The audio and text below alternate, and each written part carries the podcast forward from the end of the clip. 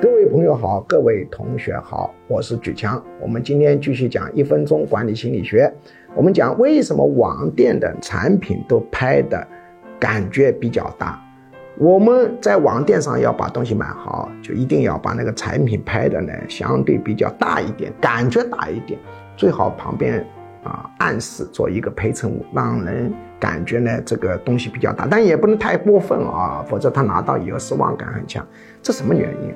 这是一个消费心理学，就是我们中国人，他是一个图案思维的一个国家，我们是形象思维主义大国啊，比如说吃啥补啥之类的东西。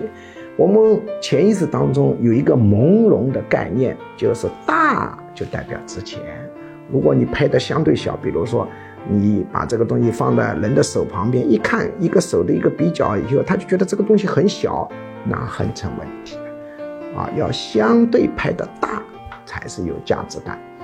这是我们中国人独有的一种消费心理。